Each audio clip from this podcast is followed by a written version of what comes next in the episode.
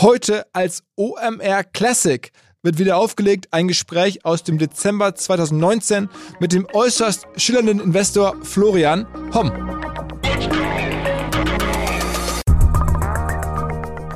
Wie viel Kapital hattest du zur Verfügung zu den größten Zeiten? Also wie viel war in deinem Fonds drin? Mit wie viel Geld konntest du investieren? Also äh, die Summe war grob, äh, grob 3,4 Milliarden Dollar plus eine Milliarde von mir. Also grob so 4-2, 4-3, aber wir haben auch mit Hebel gearbeitet. Das heißt, äh, wir haben dann das zwei, dreimal beliehen. Also du kannst davon ausgehen, dass man mit, ne, mit Zehner, mit 10 Milliarden arbeitet. Let's go! Go, go! Herzlich willkommen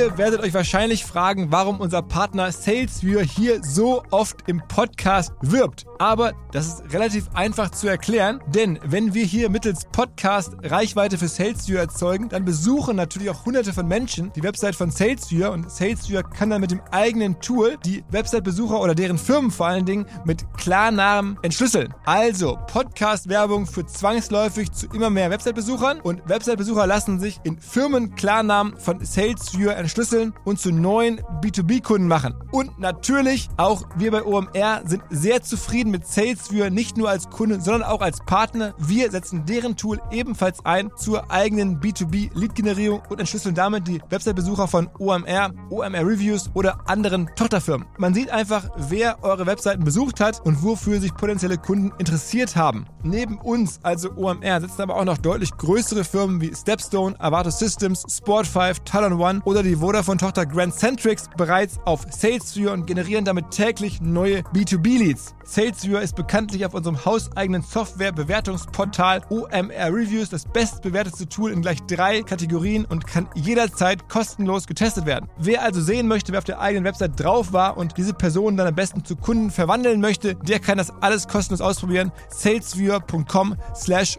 OMR. Zurück zum Podcast. In jetzt acht Jahren OMR-Podcast ist mir, glaube ich, niemand begegnet, der einen spektakuläreren, unglaublicheren, ich glaube, das Wort schillernd reicht gar nicht aus, verrückteren Lebenslauf hat als Florian Homm. Nicht alles davon sind Dinge, die ich äh, auch so tun würde, die ich äh, schätze, aber es ist einfach eine unglaubliche Geschichte.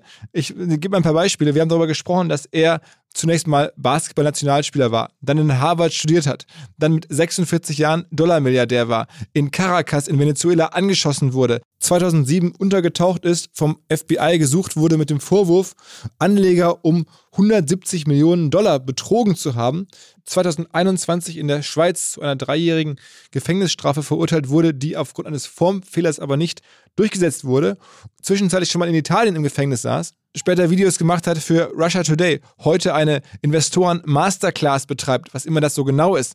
Also unfassbar. Ich habe damals die Biografie von Florian gelesen und es ist wirklich ein absolut packender Roman.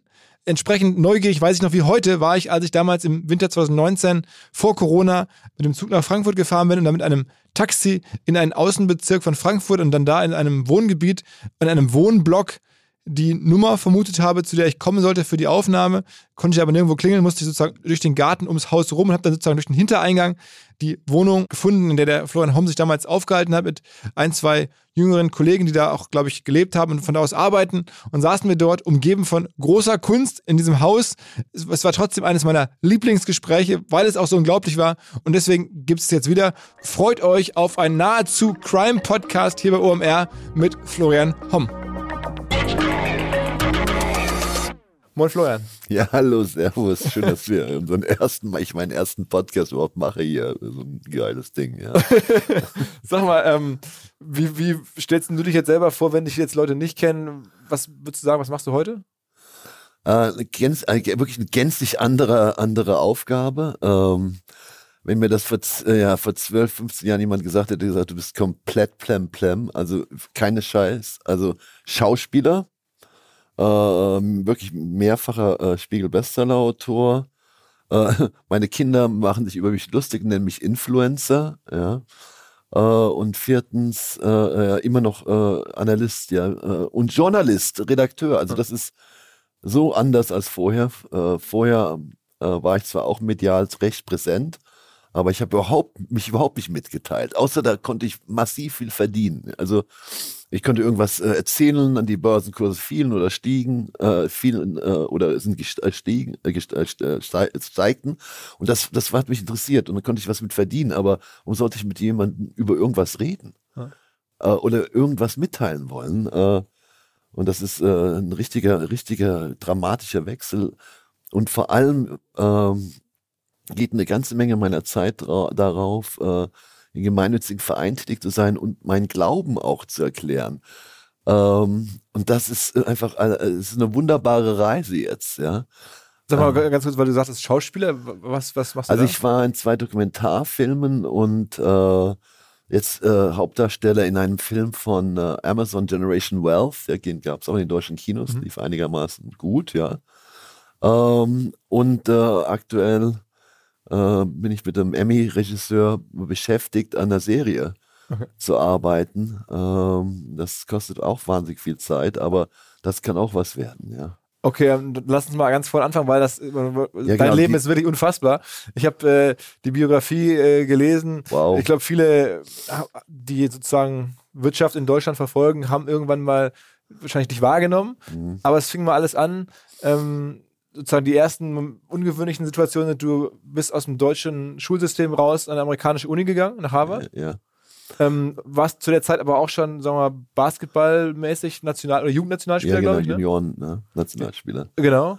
Und hast dann aber irgendwie ähm, dein, dein Leben erstmal in Amerika, dein Berufsleben in Amerika angefangen, ne? Richtig, also ich war, ähm, ich hatte meine erste Firma mit 18 gegründet, äh, im Studium in Harvard äh, war auch im, mit 19 schon im, im Board, äh, also im, das war so ein Verwaltungsrat äh, eines großen regionalen Unternehmens. War wahnsinnig umtriebig, also ist heute immer noch dasselbe. Ich bin hyperaktiv ähm, und habe dann eine richtig äh, straffe äh, wirtschaftliche Karriere hingelegt. A, erstmal bei großen, sehr großen Firmen gelernt, bekannte Namen wie Fidelity, Merrill Lynch, Bank Julius Baer und so weiter.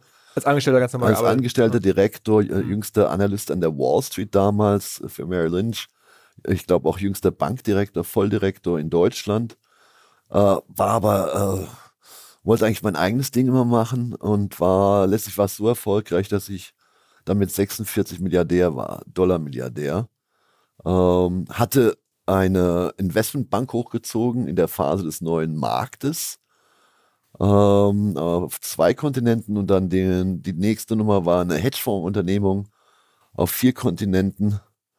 Äh, waren beide, eins war eine Milliarde Euro wert, äh, das andere war eine Milliarde D-Mark wert. Die Firmen hießen Absolute Wealth. Absolute Capital Management, die andere äh, gibt es heute noch, die heißt Value Management and Research.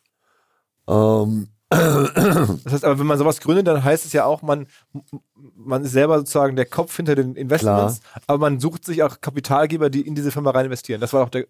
ja, das ist das Thema. Also beide waren börsennotiert, eine in London an der Börse, der andere primär gelistet in Frankfurt.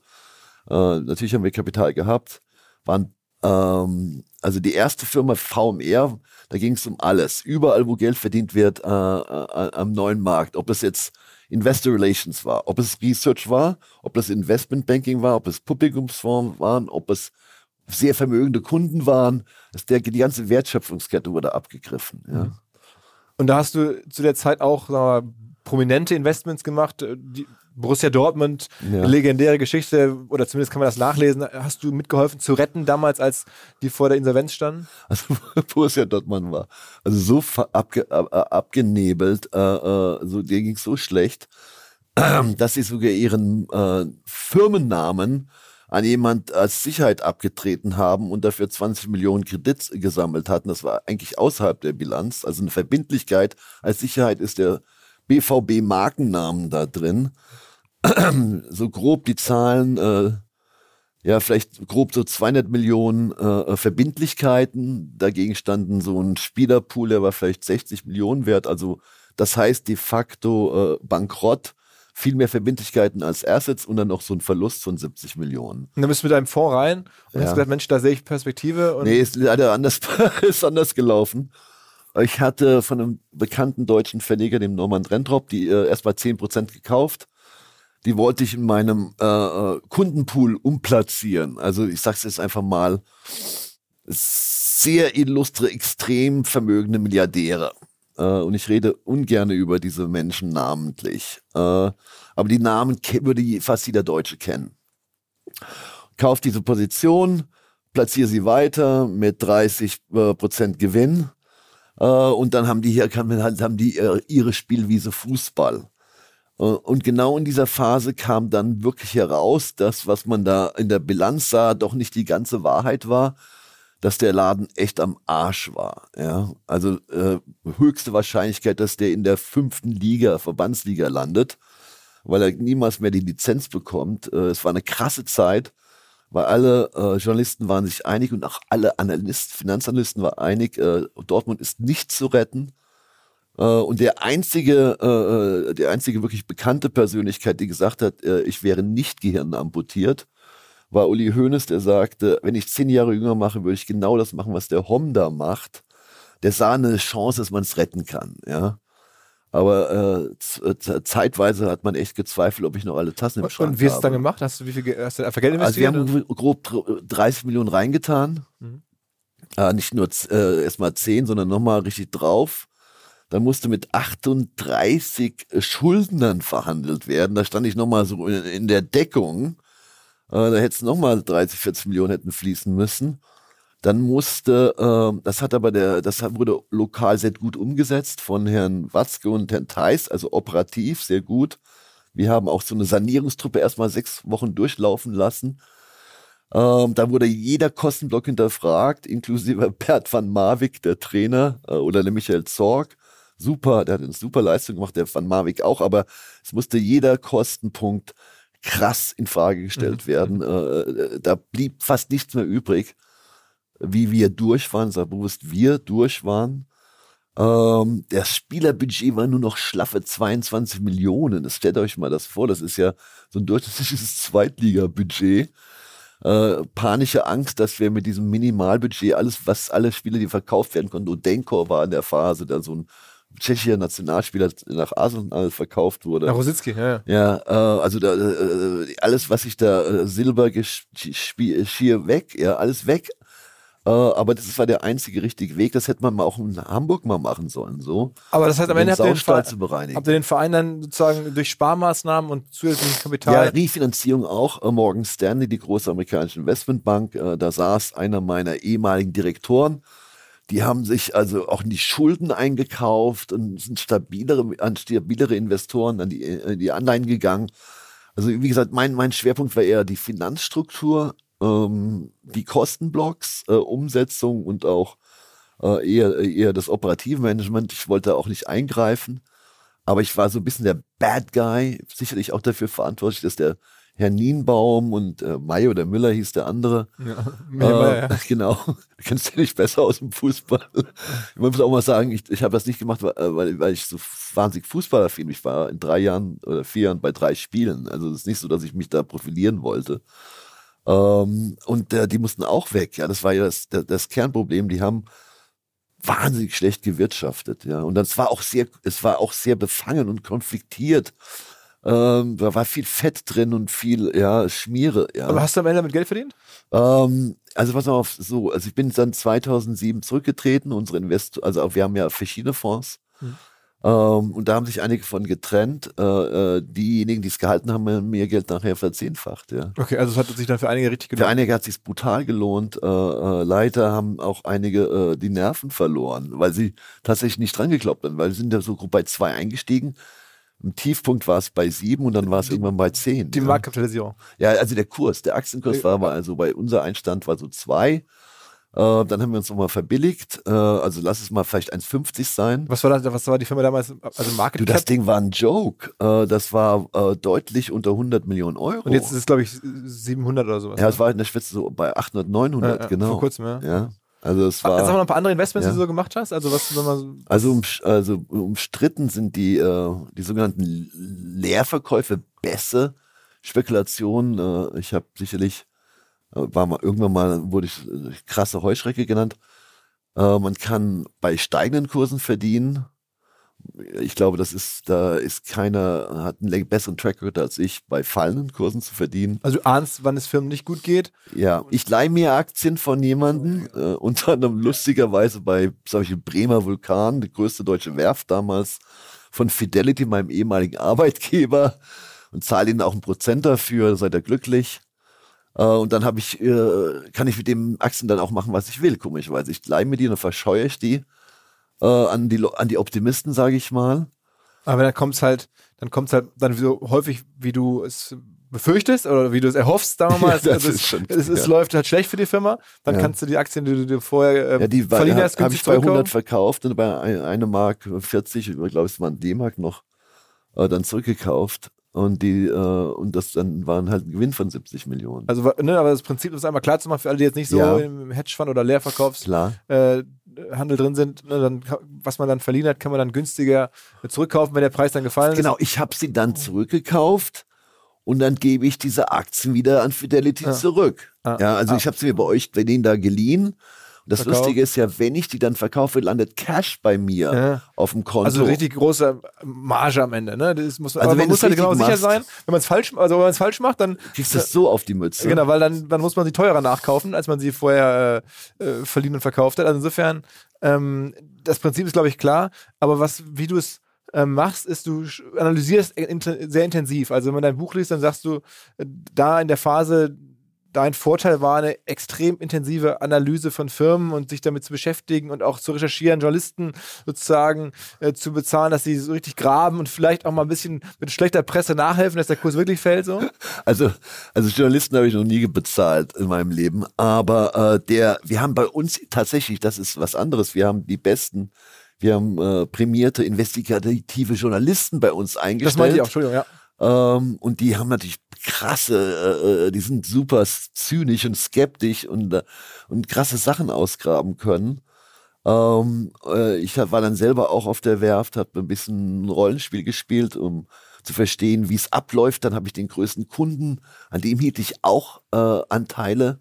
Das ist eine Firma, äh, Firma Costa Crociere in Italien gewesen. Die hatten da zwei riesige äh, äh, Kreuzschiffe, Kreuzfahrtschiffe in Auftrag gegeben. Dann hatte ich da Informationen. Dann bin ich zum Konkurrenten gelaufen, Querner, die hatten eine Werft so auf Sichtweise, so 40 Kilometer. Hab mit da Informationen gesammelt. Äh, und dann der Konsens war, dass dem, dem Ding geht's blendend. Und mein, meine, Ein, äh, meine Einschätzung war, das ist ein Sauladen, der Geld verbrennt und der sich einige Jahre später entpuppte als der größte Subventionsbetrug der Nachkriegsgeschichte in Deutschland. Also der stank noch viel mehr, Also, äh, als man sich das vorgestellt hatte. Und ähm, das Schlimmste, also wenn man, das ist jetzt auch nicht äh, amoralisch, ja, weil es ist, äh, glaube ich, nicht besonders intelligent, wenn wir mit einer, mit, mit doppelten Kosten Containerschiffe bauen. Das ist echt eine, eine Blechdose mit einem Motor dran. Also Containerschiffe sind wirklich anspruchslose. Äh, das, das können die Koreaner, die Japaner, die Chinesen nehmen. Äh, besser. halb so teuer bauen, genauso gut. Warum sollen wir den Scheiß subventionieren? Das ist äh, blö kompletter Blödsinn. Es gab auch Bereiche, die waren in der Militärschifffahrt, da waren sie relativ gut. STN Atlas, Militärschiffe äh, und dann im Kreuzfahrtschiffbereich, da wird, wir haben doch die Papenburg-Werft, wir haben doch die Meyer-Werft. Jetzt subventioniert das Land Bremen den Aufbau eines dritten oder vierten Standbeins in der Kreuzfahrtschifffahrt von Typen, die äh, die Blechdosen produziert haben. Also das heißt, das, das hast du sozusagen, den Braten hast du gerochen und damit auch dann viel Geld verdient. ja. Ähm, dann ging es so weiter, oder wenn man deine, deine Biografie liest, ähm, dann hast du irgendwann, oder ist dir trotzdem der, der, der, der neue Markt oder der Crash dazwischen gekommen und, und musst du mal was zu sagen, aber das liest man so, dass du darüber auch viel Geld verloren hast und dann irgendwann, Nee, lass mal mit dem neuen Markt äh, viel Geld verloren. Äh, äh, 98 ist mein, ist die VMR an die Börse gegangen. Ungefähr, schlaf mich tot, weiß ich nicht mehr, Kurs 10 oder sowas. Ähm, D-Mark. also deine, Investment, deine Investmentgesellschaft. Ja, genau. Mhm. Und die ist dann äh, auf 70 gestiegen. Äh, hat ja auch wahnsinnig gute Gewinne gemacht und sich richtig gut entwickelt. War natürlich auch etwas mit dem neuen, sehr mit dem neuen Markt verheiratet. Und dann haben wir, habe ich äh, massiv drauf pressiert, weil die Mitarbeiter waren ziemlich äh, nett beteiligt. Und dann habe ich äh, den Finanzvorstand derartig unter Druck äh, gesetzt, dass er ab 53 die Aktien verscheuert, die wir haben. Also mit entweder suchst du dir einen neuen Job oder fängst jetzt mal an, die Aktien zu verkaufen. Und das habe ich auch gemacht äh, in der Spitze. Da kann man mir vorwerfen, dass es sehr merkantil ist, aber es ist mein Business. Äh, das Business, was wir machen, ist merkantil. Mhm. Und ähm, dann ist die Aktie irgendwann mal auf ein oder zwei, äh, dann war es wieder Euro oder irgend sowas gefallen. Ähm, und da habe ich gesagt, okay, ist Business, ja, äh, aufgebaut, gut verkauft. Äh, ich habe da wirklich nicht zu, zu stark drunter wirtschaftlich gelitten, äh, weil ich habe das ja mit gegründet, gegründet mit 50.000 Mark und, und fünf Jahre später war es an der Börse und sieben Jahre später, zwei Jahre noch später war ich draußen. Mhm. mhm. Ja. Aber trotzdem geht dann deine persönliche Geschichte so, dass du dich irgendwann absetzen musstest nach Südamerika. Ja, das ist eher, äh, das mit dem Absetzen müssen ist eher so eine Sache. Der, der Nachteil, und ich glaube, das ist, ich hoffe, wir kommen da irgendwie auch ein bisschen drauf. Ähm, die große Lektion meines Lebens ist, dass äh, die, allein die Lebensintensität und der wirtschaftliche Erfolg und Macht, und die hatte ich wirklich bis zum Umfallen, äh, dass das nicht das, äh, die, die Glücksformel ist. Ja? Ähm, weil wenn du da äh, zehn Jahre keinen Urlaub machst und eine 100-Stunden-Woche eine entspannte ist, Arbeitswoche, kann ja auch locker 120 sein, ja, es bleiben dann nur 48 Stunden für alles andere, äh, was du noch machst. Ähm, äh, irgendwann äh, in 2000, äh, das war in 2007, habe ich gesagt, fuck off. Ich habe keinen Bock. Äh, ich habe echt keinen Bock äh, auf was ich mache. Ich ziehe hier nur kleine Haie an, mittelgroße Haie. Ich bin ja selber der große Hai. Äh, letztlich ist es ein Piranha-Tank, in dem ich arbeite. Zweitens äh, vergeige ich äh, meine familiäre äh, Beziehung total. Das habe ich auch noch geschafft. Ähm, habe alles erreicht, was ich mir vorgenommen hatte. Ähm, es war sogar ein Botschafter, UNESCO-Delegierter, äh, schlag mich tot. Botschafter für welches Land? Liberia. Äh, okay. Ja, weil ich habe mir gleich das Abgefuckteste ausgesucht. okay. Ja. Äh, ist natürlich auch spannend. Also die Lebensintensität war mir un und die berufliche Intensität, die sportliche Intensität, die akademische Intensität, die diplomatische Intensität. Ich wollte nichts weiter sein. Also ich wollte das, was ich mache, mit Vollblut machen, mhm. hatte aber dabei meine Seele komplett vernachlässigt und auch ähm, die Seelen, die Menschen um mich, die wichtig sind ja, immer mehr. Also ich war immer mehr in der Aufgabe drin und in, immer weniger in Sachen, die ich heute anders sehe, äh, die mir äh, eine ganz andere Rendite bringen. Ja, nicht die wirtschaftlich, sondern ich fühle mich besser. Ich bin glücklicher und humorvoller. Mhm. Ähm, das wusste ich nicht mit 47. Aber trotzdem, sag mal, da bist du immer nach Südamerika, das hast du ja auch mhm. selber aufgeschrieben. Ja, klar. Wie, wie kam das? Also, weil du raus wolltest und das war der, oder? Mhm. Also, ich bin wirklich das ist ja das Unorthodoxe. Ich bin abgetreten zur absoluten Spitze meines Vermögens. Die Unternehmung, die ich dann äh, führte, hatte so 100 Millionen Cashflow. Ähm, und das waren jetzt Euro. Äh, also es stand bombastisch, es stand alles bombastisch da. Aber ich, äh, äh, ich war nicht, ich war vollkommen einsam, obwohl ich irgendwie meinte, ich bin der Meister des Universums. und äh, unerfüllt. Also das heißt, du hast dein Ziel erreicht und es war nicht das richtige Ziel, Mann. Das ist, das ist doch das Krasse. Und das hast du seit deinem 15., 16., 17. Lebensjahr im Plan. Was machst du denn jetzt? Dein, dein Weg, den du eingeschlagen bist, mit einer brutalen Fokussierung und Intensivität, das war nicht der richtige. Das musste ich erstmal, musste ich erstmal sagen, nee, scheiße, was ist denn der Sinn des Lebens? Sokrates sagt Glück. Aber dann, dann bist du also trotzdem, bist du irgendwann nach, nach Südamerika. Ich habe Scheiß drauf. Ich habe also äh, dann äh, noch einen Job erfüllt. Ich blieb, äh, ich war nicht nur in Südamerika, ich war tatsächlich in, ich habe glaube ich über 50 Länder besucht. Äh, lebte auch sehr, lebte auch in der Botschaft äh, Liberias in Paris im 17. Arrondissement. Das war meine europäische Residenz war auch nach wie vor äh, äh, registriert als Diplomat und auch mit der Schwa äh, äh Aufenthaltsgenehmigung Carte Séjour Frankreichs. Also ich war, ich bin aber von, einem sehr, von einer sehr öffentlichen Person zu einer sehr privaten Person geworden. Ja. Du- das heißt, äh, aber du hast, also es gibt die Geschichte, dass du in, ich glaube, Venezuela angeschossen wurdest. ja, das war so ein kleiner. Im Urlaub oder, oder Also, funny shit. Also ich habe ja gut ausgeteilt, ja. Also ähm, die, äh, der Spiegel warf mir mal vor, dass ich bei meinen äh, Kaufunternehmen, äh, also die sogenannten Home-Aktien, kann auch TRUI sein, große Firmen, kleinere, und auch bei den Leerverkaufs, also bei den Leerverkaufs, äh, äh, beste Spekulation, aktive Sterbehilfe betrieben habe. Also das lasse ich einfach mal stehen, möchte es nicht kommentieren, aber es ist doch logisch, wenn Bremer Vulkan in eineinhalb, ein, äh, 12 bis 18 Monaten insolvent wird und ich bei mit 98 Prozent Gewinn zurückkaufe, ist doch besser, als wenn es fünf Jahre dauert, oder? Also das heißt, wenn ich dann eine negative Meinung hatte damals und auch positioniert war, dann habe ich das sehr aktiv kommuniziert. Ich habe also auch die großen Investoren angesprochen und angeschrieben und ihnen mal meinen Research zugeschickt. Denn wenn die nervös werden, verkaufen die. Mhm. Der Kurs fällt. Mhm. Also sehr aktivistisch. also was Oh. heute so ein Elliot macht, was man so vielleicht Ja, so kennt. klar. Oder was Muddy Waters macht oder Citron und so weiter. Also die Mhm. ne, das sind ja auch äh, heute nach wie vor große ähm. Hedgefonds, die in deutschen Großkonzernen äh, oder ne, aufmischen. aktiv- ja. Entweder, ähm, also Elliot ist, äh, das mache ich ja auch, so Sanierung. Also Elliot macht eher so eine Dortmund-Geschichte mit Bayer. Äh, und äh, andere hauen auf Wirecard rein oder Ströer und wie die ganzen Namen äh, heißen da, die äh, Aber man macht sich viele Feinde, wenn man sowas macht. also, also ich habe hab sicherlich ganz wenige Beliebtheitswettbewerbe gewonnen. Also, also mein Geschäft war auch wirklich ernsthaft eine gewisse Konfliktfähigkeit. Ja.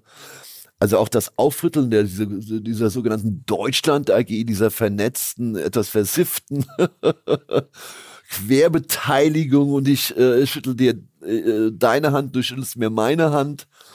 Äh, das ist, da war Marge drin, ja weil äh, ähm, das war alles nicht koscher. Und wo es nicht koscher war, äh, konnte man das äh, herausfinden und auch, auch dieses Zwischenspiel zwischen Senat, Politik und äh, dem Management der Bremer Vulkan. Ja, das war auch so äh, ein Riesenskandal, den man Also das heißt, aufdeckte. das heißt die, der, die, der Anschuss in Venezuela, der war möglicherweise irgendwer dahinter, der sagte, dem Typen zeig ich's heim.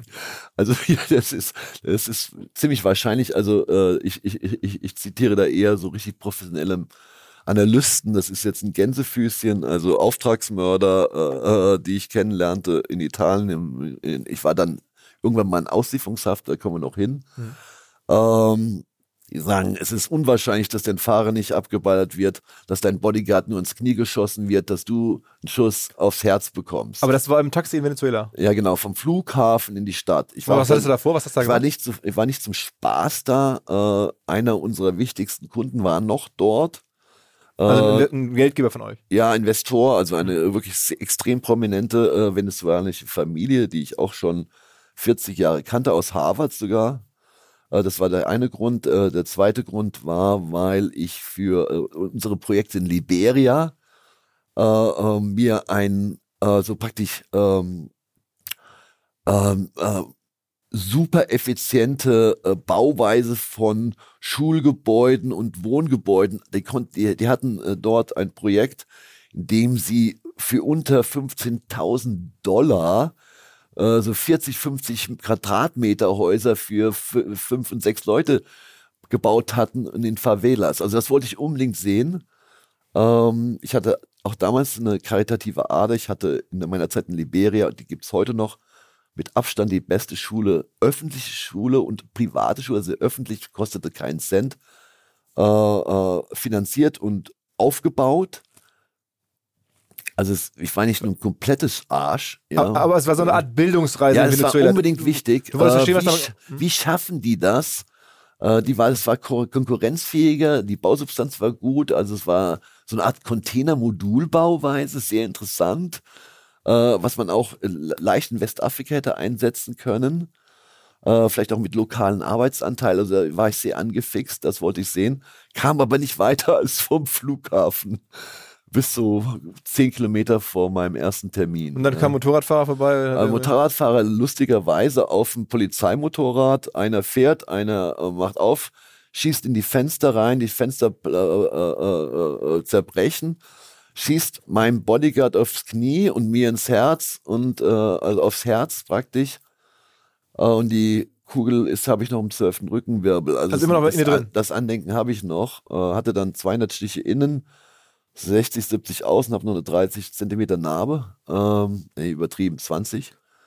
Äh, und äh, hatte Gott sei Dank ein, ein sensationelles Krankenhaus.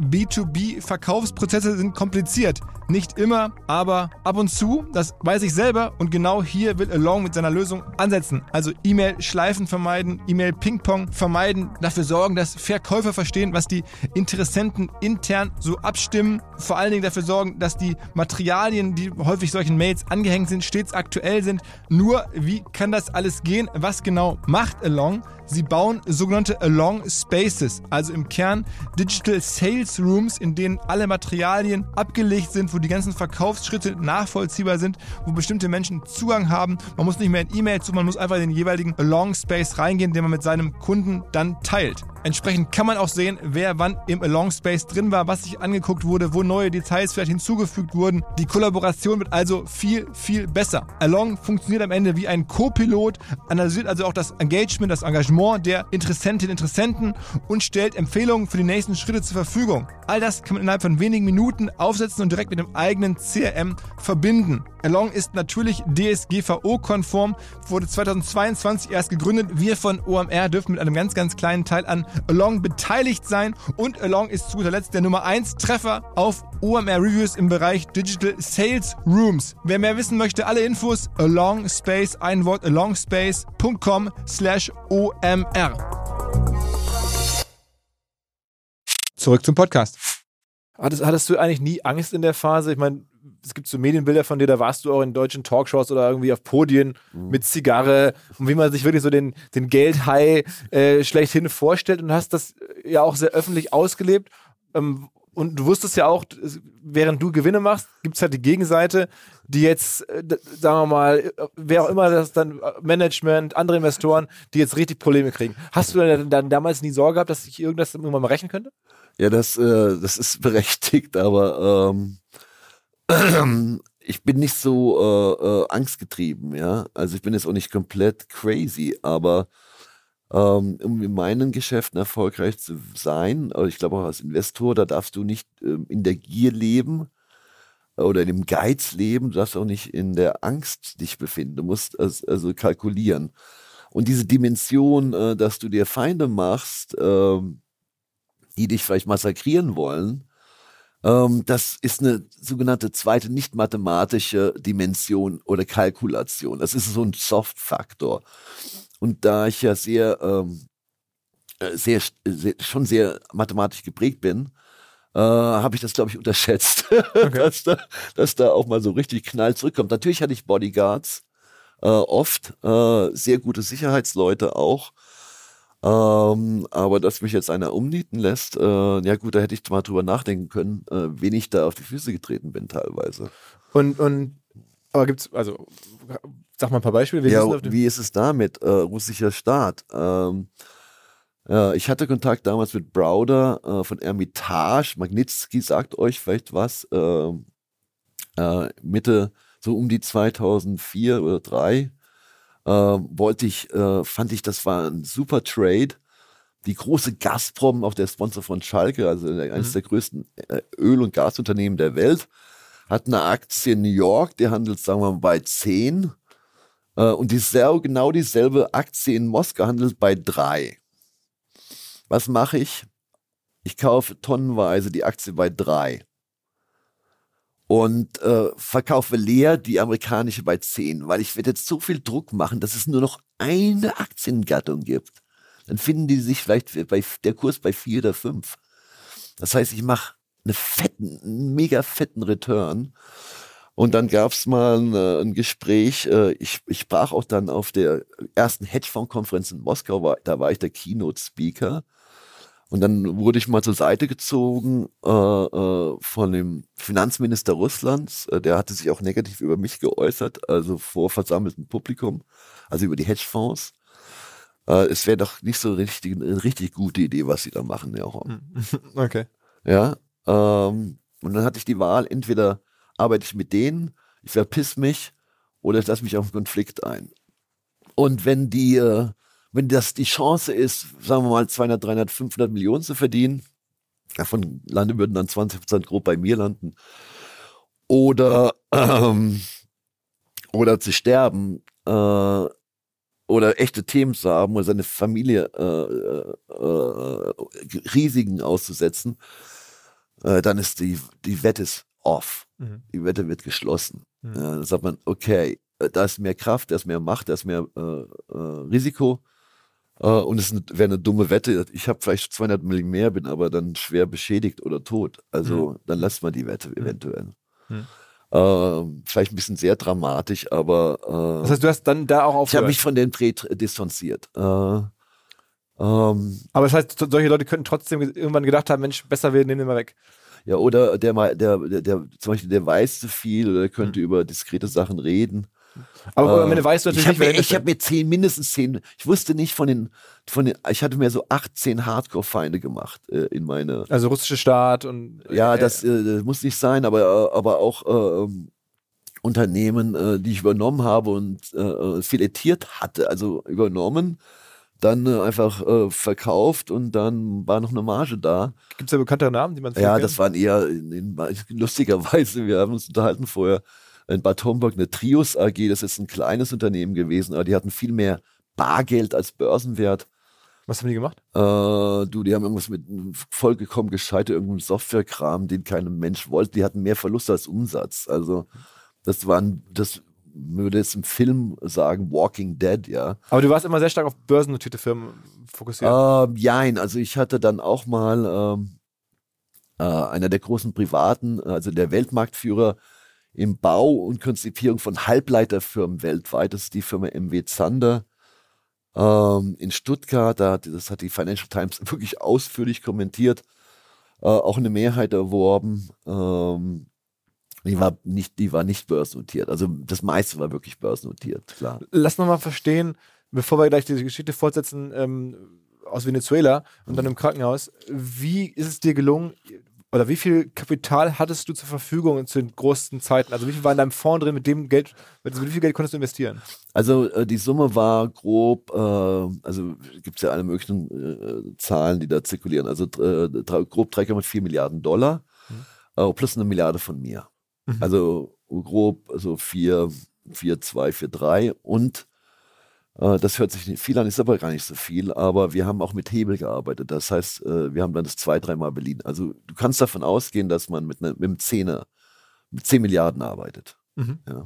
Und eine der Leistungen, die man ja erstmal schaffen muss, ist so viel Geld zur Verfügung zu haben. Also das heißt, du hast dann irgendwo ähm, Fundraising, würde man in Startup-Sprache sagen, Mhm. ähm, warst du auch schon immer gut. Du hast halt immer Leute gefunden, die dir halt Milliarden zur Verfügung gestellt haben. Du, äh, ähm, ich, also bei aller Kritik und aller, ist okay, muss, ist, jeder hat Meinung, Kritik zu haben, aber es gibt keinen in, im deutschsprachigen Raum zumindest niemanden, der mehr äh, Auszeichnung hatte als ich. Äh, ich hatte schon meine erste große Auszeichnung als bester US-Spezialfondsmanager mit 27. Also ich musste da keinen zwingen, zu mir zu kommen. Äh, absolute Minimum-Investment war eine Million.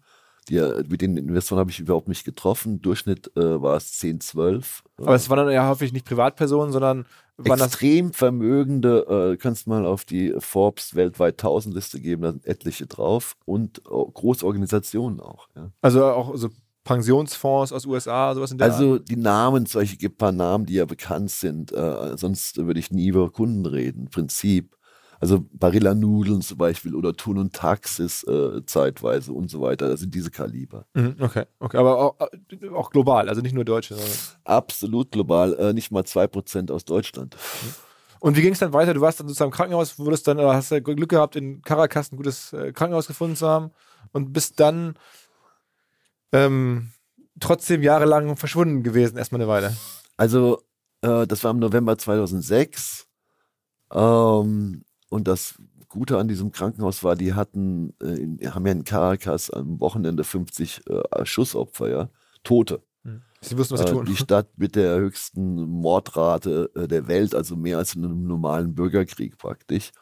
Und da hatten die so eine Maschine, die mein eigenes Blut, was ich ausblutete, überarbeitet haben, mir wieder reingegossen haben. Äh, also ich musste, die mussten nicht jetzt irgendwelche Ampullen oder so Blutcontainer von irgendwelchen, ich wusste ja, was, ja- weiß ich heute noch nicht, was für ein Bluttyp ich habe. Also das war, das war lebensrettend und dann der Arzt, äh, der hatte so viel Routine, äh, mir hat's ja die Milz zerballert und die halbe Lunge blu- blutet wirklich wie so ein abgestochenes Schwein. Und äh, das die ja mein Leben gerettet. Ähm, eindeutig. Äh, ich bin da auch unvorstellbar dankbar dafür. Äh, das war ein wahnsinniges Glück im Unglück. Mhm. Ähm, hat mich aber noch nicht so richtig zum Umdenken gebracht. Ja. Da hätte eigentlich schon jeder mal ein bisschen reflektieren sollen, was du, was, bist du bescheuert? Du legst dich wirklich mit allen an, nur dass du äh, noch mehr Kohle machst. Ah, da warst du Ende 40 damals. Äh, da war ich äh, 46, Mhm. genau. Ähm, und äh, neun Monate später habe ich irgendwann gesagt, da gab es so Bonusgespräche. Ich hatte auf meinen ähm, Halbjahresbonus, schlag mich tot, ich glaube, der war irgendwas 15 Millionen. Ähm, bezogen auf Meinung hatte ich verzichtet, damit wir Kernpersonal in der Firma halten konnten. Die waren nämlich komischerweise, das hört sich verrückt an, die haben zwar siebenstellig verdient, aber unser Management Board hat ein Vergütungsmodell gemacht, was unrealistisch war. So ein Top-Trader kriegt 35 Prozent der Leistung, der Performance-Fee. Und unser Board meinte, sie kommen da mit 20 Prozent durch. Mit 20 Prozent durch kriegst du nur Deppen Mhm. äh, in dieser Hardcore-Branche. Ja, das ist absolut die Spitze der Vermögensverwaltungspyramide. Ja, es gibt nur 50, 100 weltweit, die das können.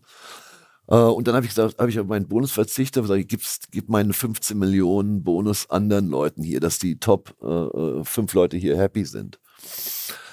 Und das hat überhaupt keiner anerkannt. Äh, und dann sind sie noch zu mir gelatscht und haben gesagt, ey, äh, ich habe jetzt, äh, das war jetzt eher so in der zweiten Garde, ich habe ein Halbjahr einen Bonus bekommen von 686.000, der hätte aber 712.000 sein müssen. Da sage ich, hier, großer Meister, dein Bonus beruht darauf, dass ich auf meinen verzichtet habe.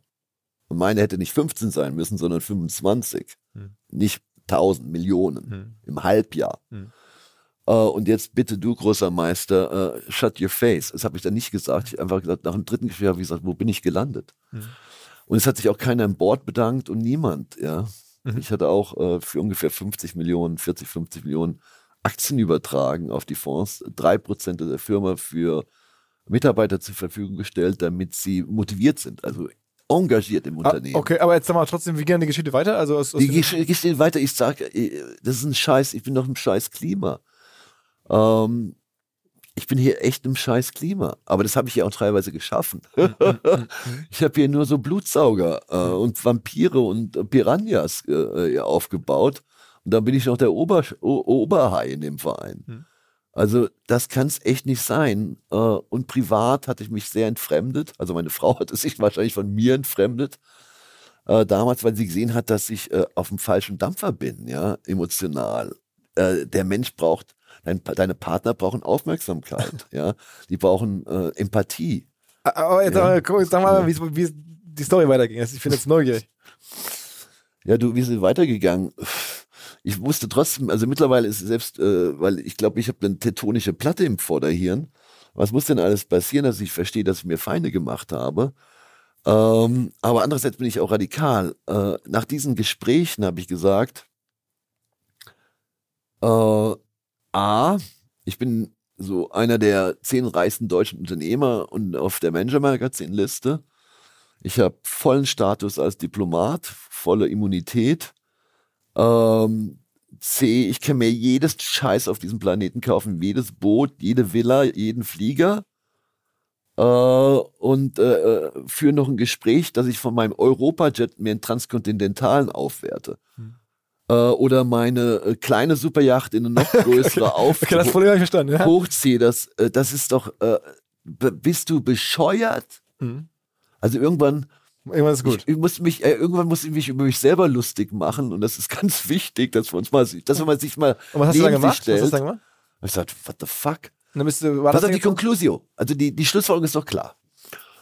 Irgendwann dämmert selbst den größten Deppen. Da, äh, dafür empfand ich mich dann so jetzt und retrospektiv sage ich, Mhm. das hätte ich ja schon ein bisschen früher verstehen können. Äh, empfand ich den Weg, den du gegangen hast, du hast mehr als alles erreicht, was du dir vorgenommen hast. In jedem Bereich. Und du bist nicht glücklich. Und du hast Todfeinde dir geschaffen. Du bist entfremdet von deiner Familie. Du hast überhaupt keine Werte. Ey, Mann. Time-out, Schluss. Und dann bist du raus. Scheiß auf die Kohle. Äh, der, die Entscheidung hat mich bestimmt äh, 600, 700, 800 Millionen gekostet. Äh, scheiß auf das Geld, das hat keiner gedacht. Also es hat auch keiner gedacht, der Typ ist so mit dem Geld und der Macht verheiratet, der wird niemals, der macht das wie, äh, wie der bekannte US-Investor Karl Eike, der macht das bis er 100 wird, der ist so komplett Aber hast du besessen. nicht. Was hast du dann gemacht? Äh, und hab gesagt, ja, fuck, eigentlich möchte ich echt mal Urlaub machen. Mhm. Eigentlich möchte ich mal was ganz anderes machen. Eigentlich möchte ich mal gar nichts machen. Eigentlich, das Wichtigste war, ich muss überhaupt mal, ich musste erst mal anfangen, die richtigen Fragen zu stellen. Ich wusste gar nicht, du welche? Fragen ich stellen sollte. Ähm, mal ein bisschen global, äh, ein bisschen durchratzen. Äh, Südamerika, Zentralamerika, Nordafrika, Europa, äh, äh, Emirate, Oman und ein bisschen noch im Asien. Über wie viele Jahre hinweg war das dann? Äh, grob fünf. Und da hast du äh, in den verschiedensten Städten, in diesen ganz gerade genannten Ländern einfach Zeit verbracht und reflektiert oder da Leute ich habe getroffen? oder? damals äh, äh, äh, an, an, an, dieser, äh, diesem, an dieser Autobiografie gearbeitet. Die wurde auch, war mein erster Spiegel-Bestseller. Kopfgeldjagd. Mhm. Ähm, und da bin ich, also kann jeder seine Meinung haben, recht kritisch mit mir selber umgegangen. Die endet dann damit, dass du, ich glaube, dann auf Mallorca lebtest oder so, ne? Also nein, der, also der Schlusssatz war praktisch äh, so, ich weiß nicht, welches äh, Spiel die Götter, welches Würfelspiel sie mit mir spielen, äh, werde ich äh, äh, mit meiner Familie äh, einen grünen Zweig finden. Äh, werde ich vielleicht auch irgendwann mal abrasiert, lande ich im Knast, weiß ich nicht. Mhm. Äh, Und komischerweise ist letztlich eigentlich äh, fast alles eingetroffen. Ich habe ein gutes, sehr gutes Verhältnis wieder mit meiner, mein, meinen Kindern. Also überhaupt das Beste, was ich je hatte. Zwei Kinder hast du, ne? Zwei Kinder, äh, die, die hatten nicht wahnsinnig viel Aufmerksamkeit von mir bekommen. Immer nur in Krisen und großen Entscheidungen, da war ich da. Aber nicht so. Täglich, im- ja, ich war Big Guy. Stell dir mal vor, deine Kinder, eure Kinder nennen euch Big Guy, großer Typ, anstatt Mhm. Vater oder Papa. Mhm, mhm. Ich war, ganz schön entfernt von Mhm. denen. Ähm, und äh, äh, und was habe ich gemacht? Ich war, habe viel Sport gemacht, habe mir viele Länder angeschaut, hab wirklich in anderen Kulturen gelebt. In Casablanca unter anderem im, im, in, in der Altstadt von Casablanca. Hast du denn eine Wohnung gemietet und da einfach äh, ja, äh, äh, äh, meistens ein Haus oder ein Palast.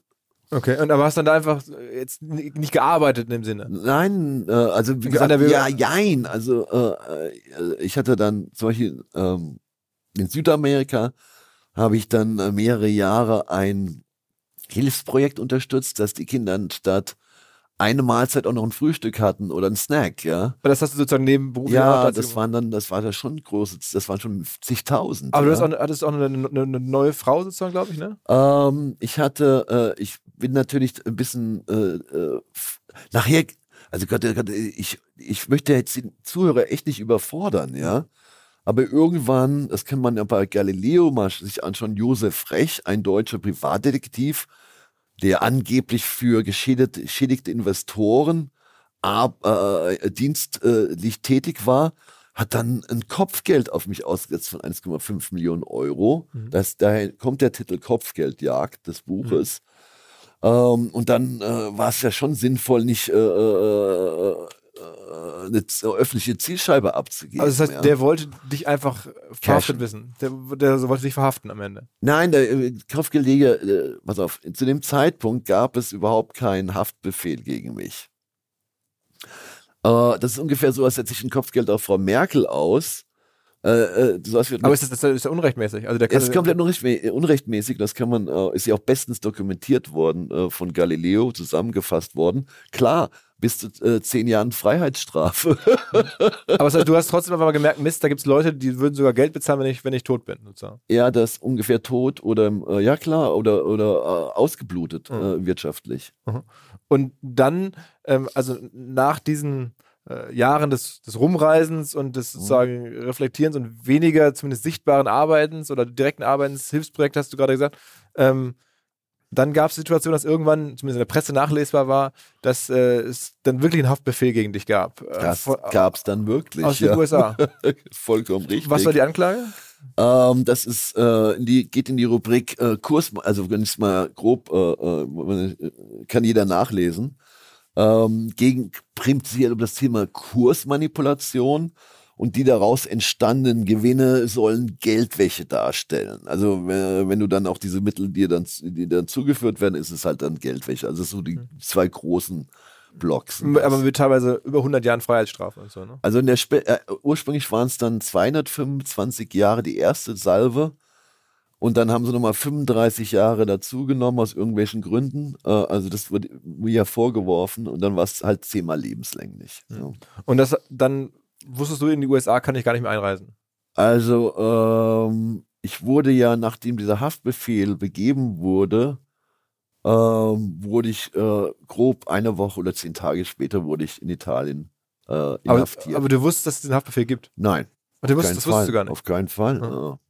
Okay, das hättest du sogar Pech haben können, dann wärst du in die USA gereist und wärst du da auf einmal verhaftet. Ja, klar. klar. Also ich war ja ganz normal mit dem deutschen Pass in Italien. Hatte meine äh, Ex-Frau getroffen, meinen Sohn den, äh, und seine äh, äh, damalige Freundin.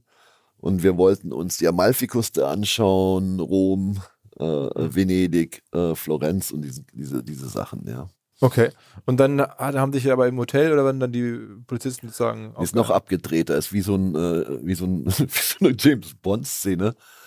Äh, war in den Uffizien in Florenz, äh, das ist ein wirklich tolles Museum. Ja, ah, äh, und dann wurde ich von fünf Squadra Mobile Agenten, das ist so die elitärste Polizeieinheit, die Italien hat, auf Basis eines amerikanischen Haftbefehls mit der Kooperation der italienischen Justiz äh, in den Offizien vor Frau, Freundin meiner äh, meines Sohnes und meines Sohnes krass verhaftet, wurde äh, in Handschellen, äh, es waren fünf, sechs Agenten, in Handschellen abgeführt in eine Limousine, die in den Offizien im, äh, im Hof von den Offizien stand.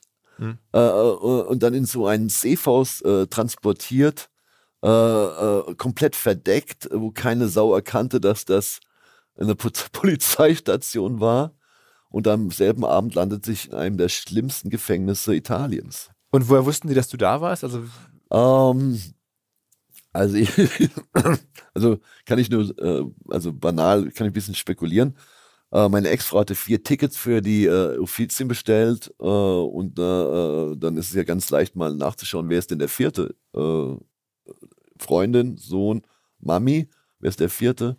Und dann ganz banal, ja. dann haben, haben die Uffizien das melden müssen, dass du da kommst? Oder, keine Ahnung, wie man sich Ja, das wird ja über eine Reise, äh, meine Frau hat das ganz normal über ihr Reisebüro bestellt, meine Ex-Frau, äh, damals auch schon.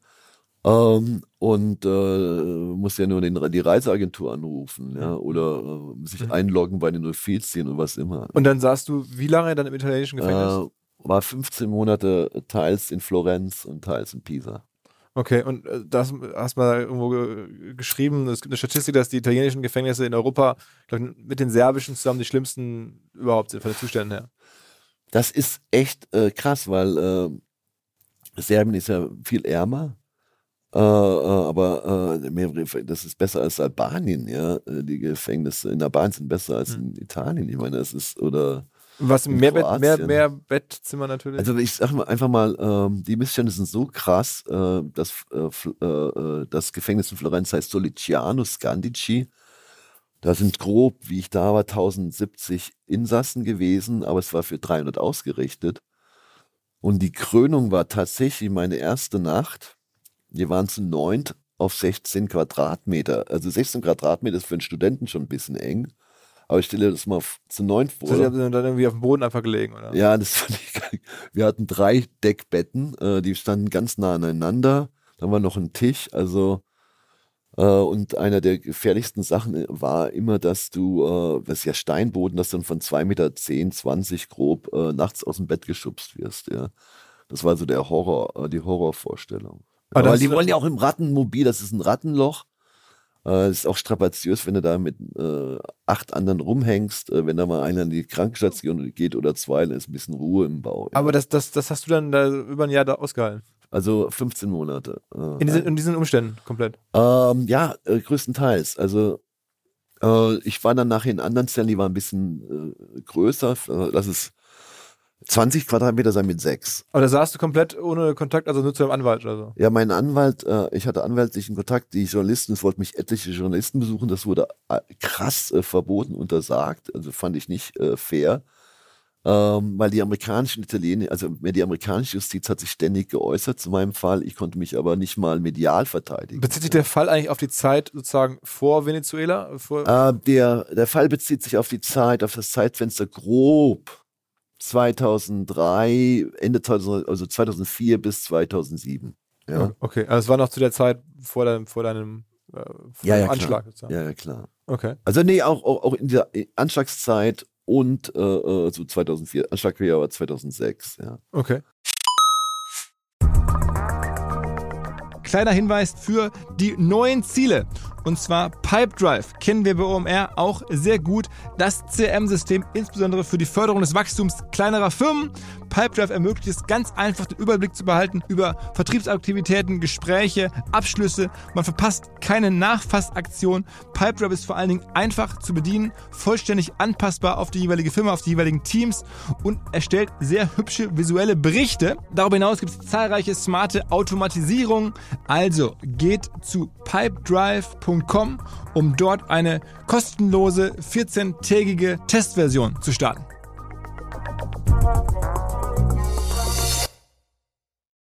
Zurück zum Podcast. Und dann hast du es da irgendwie in diesem Gefängnis irgendwie ausgehalten und dann war es so, dass ähm, es gibt so eine Ver Verjährungsfrist, also so und so, das war ja Auslieferungshaft, äh, in der du da quasi dann warst und das verjährt in, oder es ist, du darfst nur so und so lange in Italien in Du musst, sitzen. das ist einfach, ich mache jetzt mal ein paar faktische Feststellungen. Ähm, die sind all, bestens dokumentiert, also ich muss hier wirklich nichts erfinden. Ja. Ähm, erstens wurde ich inhaftiert von der italienischen Justiz, ohne dass die Amerikaner, auf Basis der amerikanischen äh, Anfrage, äh, auf des amerikanischen Auftrags, ohne einen äh, Auslieferungsantrag. Vom ersten Tag bis zum letzten Tag äh, im italienischen Gefängnis war es nur eine krasse Freiheitsberaubung. Mhm. Ja, du kannst doch nicht jemanden, okay, wir sind jetzt Deutsche, lassen jemanden in Amerika inhaftieren, machen uns doch nicht mal die Mühe, äh, da ein, ein äh, Haftbefehl machen wir, aber machen nicht mal einen Auslieferungsantrag. Ja, also das war 15 Monate fette, illegale Freiheitsberaubung. Das ist immer das allererste. Und dann ging das durch diverse Instanzen durch. Ähm, und die Amerika hatten ein, Amerikaner hatten einen Fehler gemacht, äh, aber sind so allmächtig in diesen, in den europäischen Justizsystem, das darf man nicht unterschätzen. Also aus Italien kann ich es definitiv mit Überzeugung darstellen. Äh, wir haben dann, meine Anwälte haben dagegen gekämpft, jede, äh, waren letztlich sogar beim Europäischen Gerichtshof für Menschenrechte in Straßburg, haben dort auch weiter gekämpft. Äh, also die Amerikaner waren sich so sicher, dass sie äh, alles gewuppt hatten gegen mich, dass sie, dass vier US Marshals, ähm, ich glaube, es war aus Los Angeles über Atlanta, äh, nach Pisa geflogen sind, um mich abzuholen. Und da lag, gab es aber noch äh, mindestens eine in, äh, Berufungsinstanz gab es noch. Und jetzt tickt eine Uhr. Also das ist italienisches Gesetz, richtiges Gesetz. Wenn ein Land abholt, ja, dann und und das in diesem Fenster hat, hat es dann vier Wochen Zeit, den Auslieferungshäftling abzuholen. Und das, äh, das ging nicht. Das konnten die Amis nicht. Ja, diese vier Marshals haben dann so ein paar Autos zertreten im Hof, weil sie frustriert waren. Das ist eine scheiß Reise von Los Angeles. Schau mal, wie weit das ist. Du kannst ja nicht direkt nach ähm, äh, äh, Pisa fliegen. Also musst du nochmal in Mailand halten, Auto nehmen, äh, über Nacht, jetlagged, waren schlecht gelaunt. Wollte ich mitnehmen, aber ging nicht. Ging nicht. Ähm, und dann hätte ich eigentlich so äh, relativ schnell hätte, hätte ich sofort frei lassen hätten sie mich sofort freilassen müssen. Und das, nur, dass man mal, mal so grob versteht, wie hardcore das ist, äh, wie stark die Amerikaner bei uns im, im Boot sitzen, dann hat der, der ursprüngliche Richter in Florenz entschieden, Herr Homm ist nicht wie jeder andere äh, Auslieferungshäftling in unserem Land, das ist irgendwie ein ganz anderer Fall und hat mich nicht freigelassen. Mhm. Ich voll die Panik. What the fuck ist jetzt los? Du hast immer Sorge gehabt, dass du Ich sitze hier freiheitsberaubt ohne Auslieferungsantrag, 15 Monate in dem krassesten Gefängnis in Europas, kämpfe jeden Tag, also jede Woche gegen Schutzgelderpresser, äh, äh, bin mit AIDS- und Hepatitis-Kranken in der Zelle äh, oder Isolationshaft oder bei den bekloppten, äh, gefährlichen, schizophrenen, gewalttätigen. Äh, also echt die Hölle auf Erden lebe ich. Und dann äh, in dem Augenblick, in dem ich absolut schon freigelassen werden muss, hat die amerikanische Justiz so viel Power, dass der so ein lokaler Scheißrichter in, Flo in Florenz äh, äh, das blockiert. Dann ging das zum höchsten Gerichtshof Italiens. Also wie bei uns Bundesverfassungsgericht oder wie das Ding heißt, ja. Ähm, und erst zwei Monate später, also werde ich wirklich freigelassen. Da glaubte nicht mal mehr meine, meine Anwälte glaubt nicht mehr dran, dass ich freigelassen werde. Und dann bist du jetzt erst nach Deutschland zurück. Du, ich kam aus, der, aus dem Ding raus, hatte erstmal eine Krückstock, weil ich ja multiple Sklerose habe. Äh, konnte nicht richtig latschen, war so aufgepumpt, äh, äh, äh, lauf fünf Kilometer zum Zug, fahr zu meinem äh, Anwalt nach äh, Florenz und ess erstmal eine Pizza äh, und trink mal ein geiles Bier. und dann werde ich über Nacht äh, praktisch nach Deutschland gefahren, ja. Und seitdem bist, hast du Deutschland seitdem wieder verlassen? Also nee, also ich bin ja so verrückt, dass äh, meine Berater sagen, also lass das mal in Paris und äh, geh lieber nicht in Österreich Skifahren. Okay, das heißt, du bist seit, wann war das? äh, das war, äh, freigelassen wurde ich im Juni, äh, Juli äh, 2014, ja. Okay, das heißt, du bist jetzt seit fünf Jahren in Deutschland. Ja, ich bin äh, sehr in Deutschland verliebt zurzeit. aber, aber auch ja, aus der berechtigten Angst, diesen Haftbefehl, die gibt es immer noch? Oder Es gibt möglich? einen europäischen Haftbefehl immer noch. Ähm, es gibt einen äh, internationalen Haftbefehl. Äh, wobei ich jetzt auch mal einfach mal sagen kann, äh, mir wurden schon zwei Jahre auf Bewährung angeboten. Das ist, äh, wenn ich mal, wenn ich kooperiere oder wenn ich mich äh, für irgendwelche Taten da bereit erkläre. Und äh, das ist ein bisschen weniger als äh, Zimmer lebenslänglich, ja. Mhm. Äh, und die bis, es gab mal, es fing mal an mit so grob sieben Verfahren gegen mich. Ähm, die sind entweder eingestellt worden oder die habe ich gewonnen. Jetzt gibt es noch zwei Verfahren. Mhm. Äh, und äh, medial bin ich ja sowieso schon massiv schuldig gesprochen. es ist, äh, stand bei der Bildzeitung auf Seite 3. Äh, Milliardenbetrüger, Bildzeitung darf man nicht sagen, das ist ja, das ich ja nicht Zeitung nennen, man darf sie Bild nennen. Mhm. Milliardenbetrüger arbeitet für Putin TV. Also ich Mhm. arbeite als Redakteur für RT Deutschland, Russia Today Deutschland, habe auch Beiträge gemacht. Also es gibt äh, einen YouTube-Kanal von, also von RTD Russia auch, Today, auch, wo, auch, viele. auch, auch für den internationalen Kanal schon einen Beitrag gemacht, also RT Global praktisch, .com. Aber ist, musst du denn noch, als in der aktuellen Situation, musst du denn noch arbeiten? Also hast du noch genug Rücklagen äh, Also, äh, aus der also Zeit? meine sagst- wirtschaftlichen, äh, gab ja äh, ein Interview vor nicht so langer Zeit, da hatten die gründlich recherchiert, dass äh, aus den Familienvermögen, äh, das ist ein hoher achtstelliger Millionenbetrag, ähm, davon ist ein erheblicher Teil auch von mir blockiert.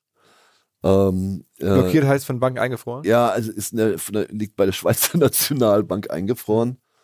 Ähm, äh, es weiß nicht, äh, es könnte durchaus sein, dass das wieder frei wird, aber ich lebe, äh, das wisst ihr selber, nicht, äh, nicht äh, in, in, in Opulenz, Mhm. aber ich könnte auch sehr bescheiden ohne Arbeit sein, aber Arbeit ist ein Privileg. Also Mhm. wenn du so tief gefallen bist, wenn du so ne, in so einer Scheiße steckst und du kommst raus, dann bleibt übrig, also bei mir, eine wahnsinnige Dankbarkeit ist auch ein, äh, ich bin auch etwas bitter, was diese Sachen betrifft, Mhm.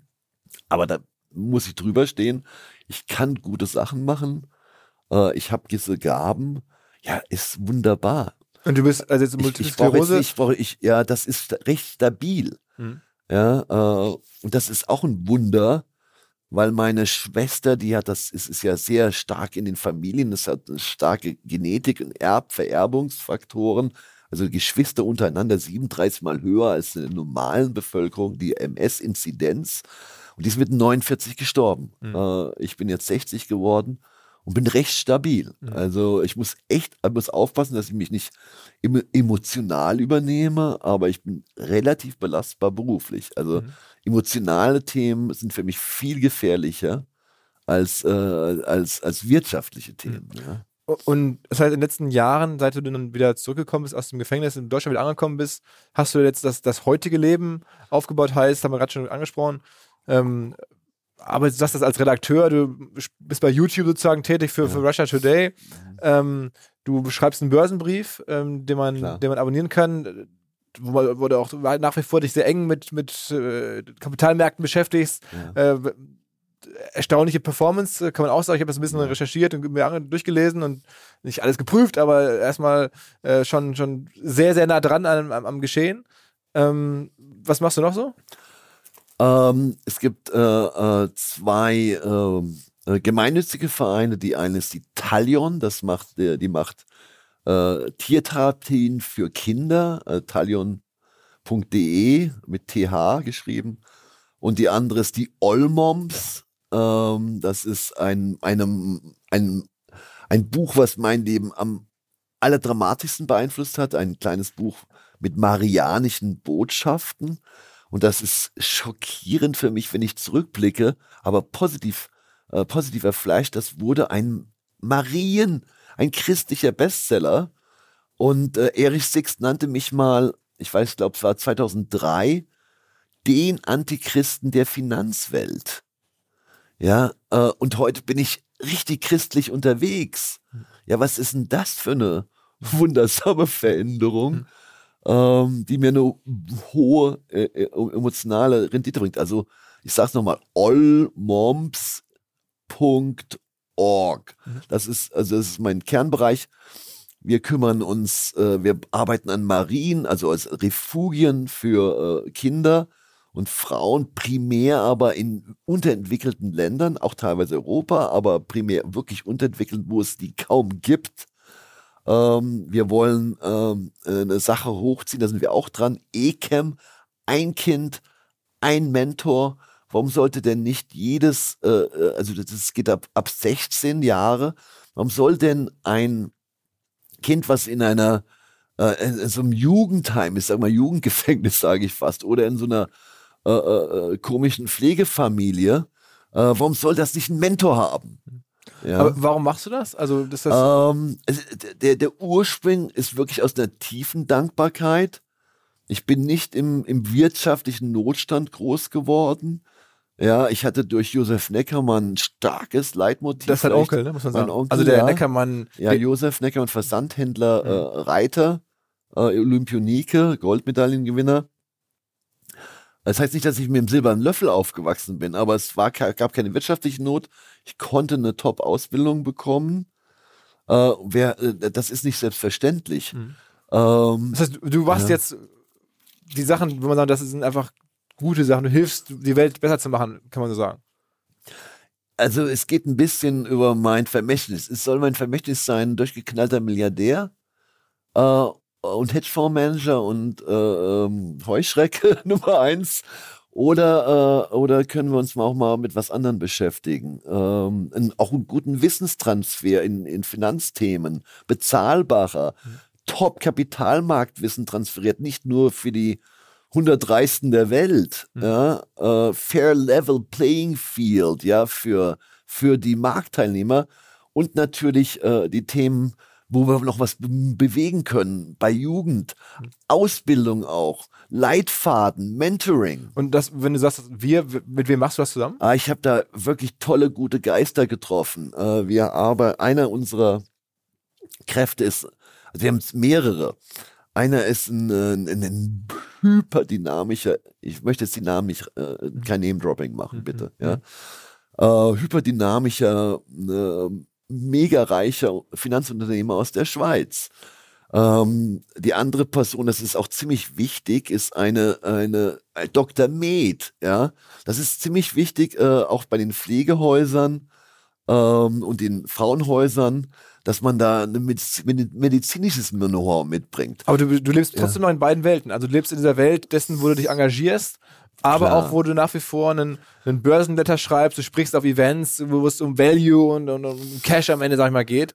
Ähm, das ist schon, schon so die beiden Welten, die du nach wie vor denkst und, und, und lebst. Das ist eine ganz, äh, ganz äh, äh, ungewöhnliche äh, Entscheidung gewesen. Meine sehr geliebte Tante, äh, eine der großen Architekturkritikerinnen, Kritikerinnen, Analysten weltweit, sagte mir in so einer Phase um 2015, Mann, ich verstehe ja, was du da karitativ machst, ja, und vorhast.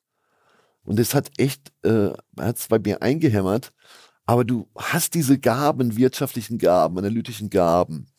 Jetzt mach das doch bitte und mach es, äh, mal, und nimm mal ein, ein, ein öffentliches Format an, ohne ständig Kohle abzuholen, wenn du das machst, ja. Mhm. Also früher war es ja wirklich nur, um Kohle abzuholen. Mhm mach es, äh, mach es mit, mit, mach es einen sinnvollen Job, dann hast du viel mehr, einen viel höheren Wirkungsgrad in deinen christlichen Sachen, weil wenn du nur auf der Zeile rumläufst und Marienbücher aushändigst oder äh, gelegentlich vor 15 Leuten in einem Kirchenverband sprichst, du wirst viel weniger Seelen erreichen. Mhm. Und das ist tatsächlich so.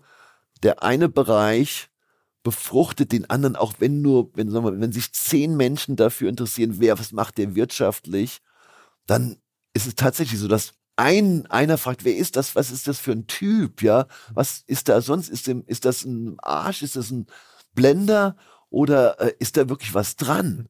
Ist das, ist das authentisch? Und das bringt eine ganz andere Dynamik in die andere Seite. Ja. Wie, wie, wie, also, nochmal, aber du lebst jetzt auch von, von dem Newsletter, also da muss man kostenpflichtig äh, abonnieren. Ja, klar. Du lebst von äh, Russia Today, die ja. gibt, zahlt dir ein Gehalt dafür, dass du es machst. Also ich habe moderate äh, äh, Bonifikation jeden Monat, habe aber auch eine, äh, eine wirklich übersichtlichen, übersichtliche Burn Rate. Ähm, meine Lebensaufgabe sehe ich nicht darin, äh, die, den, größten, den größten Spielzeugpark äh, der Welt zu haben, inklusive Privatzone nochmal oder zwei Jets, mhm. äh, 8000 Quadratmeter Wohnfläche verteilt ähm, auf mehr, ein paar, paar Kontinente. Das ist jetzt nicht so mein, mein Ding mehr. Ja. Das habe ich lang genug gemacht mhm. und es hat mich nicht so angefixt letztlich. Und, aber wie kommt das dann? Haben sie dich angesprochen? Also von, von, von RT, das ist ja schon ungewöhnlich. Ich meine, du hast ja äh, vorher erzählt auch, dass du mit dem russischen Staat durchaus mal Themen hattest. Äh, jetzt sprechen die dich an und sagen, Mensch, hast du Lust, hier ein Videoformat zu machen? Ähm, ich wurde interviewt äh, von einer exzellenten Journalistin, äh, Jasmin Kosobeck. Äh, das hatte dann überraschend viele Aufrufe und dann haben die mich gefragt, aber ich bin mir ziemlich sicher, dass sie sich auch ihre Gedanken gemacht haben. Ähm, andererseits ist es äh, ein konträres Format ich wurde noch nie zensiert. Ähm, äh, ich habe mich auch nicht, äh, ich, wenn ich keinen Bock habe, dann sage ich was sehr Kritisches zu Russland. Das mhm, wirklich. Mhm, mhm. Warum machst du selber kein Social Media? Also machst kein Twitter, ähm, nichts in der Richtung? Also wir haben jetzt, äh, wir haben jetzt äh, so gesagt, sogenannten äh, äh, Media Makeover, weil wir haben das wirklich äh, ein bisschen bieder selber alles gemacht, rein organisch. Haben so grob 35.000 Abonnenten, so 15.000, 20.000 Instagram, Facebook-Follower. Das ist alles organisch gewachsen äh, und jetzt lassen wir uns auch begleiten, beraten von Leuten, die wirklich viel mehr davon verstehen. Äh, und ich, ich vermute, dass die Reichweite steigen wird. Und du ja. willst dann jetzt aber eine Plattform bauen, so wie die jetzt schon hast, wo du jetzt deinen dein, dein Börsenbrief sozusagen weiterentwickelst, deine Reichweite, deine also das ist der Sinn der Sache ist nicht, ist, ist, ist wirklich nicht nur die nackte Monetarisierung, hm äh, weil ich auch über Glauben spreche. Äh, ich mache äh, äh, auch äh, sehr viele äh, Pro Bono-Vorträge auch an Universitäten oder äh, in, der, in gar nicht so langer Zeit in der aramäischen Kirche äh, hier in der Region. Ähm, ich möchte nicht rein kommerziell äh, äh, äh, meine, meine Zeit einsetzen. Mhm. Ja? Aber du versuchst eine, eine Medienplattform sozusagen. Ja, ja, klar. Äh, äh, und mal schauen, wo es hingeht. Ja? Mhm. Weil ich glaube, das ist A, eine Marktlücke und authentisches ist eine Marktlücke und äh, relativ konfliktfreies und freches mhm. ist eine Marktlücke. Machst du auch Investments? Ähm, da- das ist aktuell nicht, nee. Aber könntest du dir vorstellen, wieder auch, wäre es möglich überhaupt, dass du nochmal einen Fonds raise oder sagst du, Also ich, das, was wir aktuell äh, uns überlegen, äh, weil ich, wie gesagt, soll ich jetzt die dritte Version von Wall Street abfilmen, ja? Ich habe schon Film Wall Street 1 äh, gelebt, Wall Street 2 und wurde da nicht so richtig glücklich durch. Soll ich jetzt nochmal mit Hardcore Wall Street 3 machen? Nein. Hm. Aber wir schauen uns natürlich richtig um, wer, wer, wer kann das, ja? Und wer macht es für ein breites Publikum, nicht nur für die Hyperreichen, ja? Das ist so ein Kriterium, wer kann das, wer, wer äh, macht das auch bezahlbar, ja? Es kann ja nicht sein, dass dann, ähm, gut, es gibt dann vielleicht ein gutes Produkt, aber das ist für die breite Masse nicht bezahlbar, weil die Gebühren viel zu hoch also sind. in, Investmentprodukt meinst du? Ja, genau. Also wir schauen uns da äh, fiebrig um. Äh, ich glaube, wir sind fündig geworden äh, und das wird dann ein Thema im ersten, ins erste Quartal. Ja. Aber selber Tag und Nacht noch äh, diese Investments zu machen, das ist nicht, äh, nicht meine Lebensaufgabe. Wenn man dich jetzt hier so erlebt, dann, dann, dann bist du trotzdem intensiv am Arbeiten und ähm, hast ein Team um dich herum, die hier Tag und Nacht recherchieren. und, also geht das dann alle Energie in den Börsenbrief oder wo geht das rein? Ähm, also, äh, es ist wirklich lustig, dass du jetzt hier bist. Äh, zum Beispiel in, den, in der letzten Woche, äh, gleichzeitig gibt es ein Makeover der allmoms.org. Äh, die wird entweder, war höchstwahrscheinlich diese Woche freigeschaltet. Da sind dann äh, sechs Videos von mir drin, sehr viel Text, Englisch und Deutsch, äh, die Videos auch. Da sitzt auch ein Team dran, ja, äh, die ich ja teilweise schon erwähnt hatte. Auch übrigens noch eine Psychotherapeutin, die also auch in diesem Mentorship-Programm eingebracht ist. Äh, ähm, ein Medienunternehmer, Projektmanager, ähm, der die IT-Begleitung macht. Also ist, was du hier erlebst, ist das Wirtschaftliche. Äh, und parallel läuft auch äh, medial das Andersweltliche, das Seelische. Mhm. Äh, und äh, das ist natürlich eine krasse Doppelbelastung. Äh, aber ich glaube, Gott gibt mir da äh, einen richtigen Schuss Energie, beides machen zu können. Mhm. Aber es wird sich natürlich mittelfristig stärker verlagern. Die Gewichtung der, äh, der weltlichen Themen wird, wird etwas abnehmen. Äh, und es ist aber auch klar, ich habe, wie viel Regalzeit habe ich noch, weißt du? Wie viel, was, 20 Jahre, 30 ja, Jahre? vielleicht, wenn, äh, wenn ich sage, ich sage wirklich, das hört sich verrückt für andere an, wenn ich das heute sage. Wenn Gott mir gnädig ist, habe ich vielleicht noch 20 oder mehr Jahre, aber äh, sie ist nicht endlos. Ja, Ah, aber- bin ich Methusalem. Aber du bist jetzt auch, auch recht, also bist Gläubiger jetzt, ne? Oder, Absolut. also regelmäßig in der Kirche auch? Äh, ja, also ich, ich, einmal die Woche sicherlich. Und äh, ähm, äh, wenn ich äh, nicht bete, ja, ich, Menschen können auch reflektieren oder meditieren. Ich glaube, das ist ähnlich. Dann verliere ich schnell meine Richtung, Mhm. weil der dieses merkantile, hyper ehrgeizige, das hat sich ja ausgeprägt von über 32 Jahre. Und diese anderen Themen, was was macht uns glücklich, was hat was, was, was bleibt, ja, Äh, ob es jetzt Reisen sind, Eindrücke sammeln, ein, ein ernstes Mensch, menschliches Gespräch auch mit unseren, ja, äh, au- jungen Stars hier, dass man sich auch für ihre Freunde interessiert, das war alles, das gab es bei mir früher überhaupt nicht. Ähm, und äh, in dieser Welt bewege ich mich auch sehr gerne, weil äh, es, es mich, äh, es gibt mir an meinem Herzen was, Mhm. ja. Und das Herz war früher wahnsinnig unterkühlt. Und der- der Bruch kam vor allem auch durch die Gefängniserfahrung rein? Klar, die Gefängniserfahrung war vollkommen krass. Ich brauchte erstmal ein bisschen Zeit, um die richtigen Fragen zu stellen. Die richtigen Fragen sind, ist geben besser als nehmen? Einfach mal stehen lassen. Ähm, ähm, bist du wirklich das Zentrum des Universums? Bist du nur einer von acht Milliarden, die das meinen? Ja. Ähm, was für ein äh, Erbe möchtest du hinterlassen? Ähm, wie, äh, wie wichtig sind die Interaktionen? Wie wichtig ist Empathie? äh, und so weiter. Das waren Fragen. Und dann, äh, nachdem ich die mir beantworten konnte, äh, gab's gab's die Umsetzung. Bumm, landete ich im Knast. Ähm, und da muss man auch wissen, dass in 30 Jahren äh, bin ich der einzige Europäer, der aus Italien nicht, also wir reden über hunderte, hunderte, hunderte Auslieferungen, nicht ausgeliefert wurde in die USA. Nur mal die Tragweite zu verstehen, bei einer Verhandlung vor dem Corte di Cassazione, dem höchsten Gericht Italiens, waren die Amerikaner vertreten äh, mit elf Leuten. Ich hatte mein, ich hatte nur einen Anwalt. Von den elf Leuten war einer von der Botschaft äh, und einer von der Justizbehörde und neun vom CIA, hm. inklusive. Also die wollen dich schon wirklich haben. Ja, die, äh, was hat denn die CIA mit mir zu tun? Oder ich mit hm. denen, äh, Central Intelligence Agency, inklusive der Leiter Italien Nummer drei in Europa. Das war ein, das war ein verdammtes Politikum auch, ja. Mhm. Und wenn du solche Sachen überlegst, solche allmächtigen Organisationen und nicht verstehst, dass die Mathematik ihre Grenzen hat, sondern dass es auch eine höhere Bestimmung gibt, dass wir ja alle eine Seele haben, die dürfen wir auch entwickeln. Und äh, die habe ich definitiv nicht meine ersten 47 Jahre vollendet, ja. Wenn, wenn da bin ich ein Krüppel in, der, in dem Bereich. Wenn du jetzt als Analyst und, und, und Wirtschaftsexperte auf die heutige Digitalwelt drauf guckst, tust du das oder beschäftigst du dich jetzt auch mit diesen Digitalplattformen, deutschen Digitalfilmen? Ja, ich, äh, intensivst, äh, wie gesagt, der letzte äh, Crash-Seller, der Crash ist da, hatte, äh, einen, ich glaube, einen 70-seitigen Beitrag, äh, der hoch äh, eingeschätzt wurde zu genau diesen Digitalisierungstrends.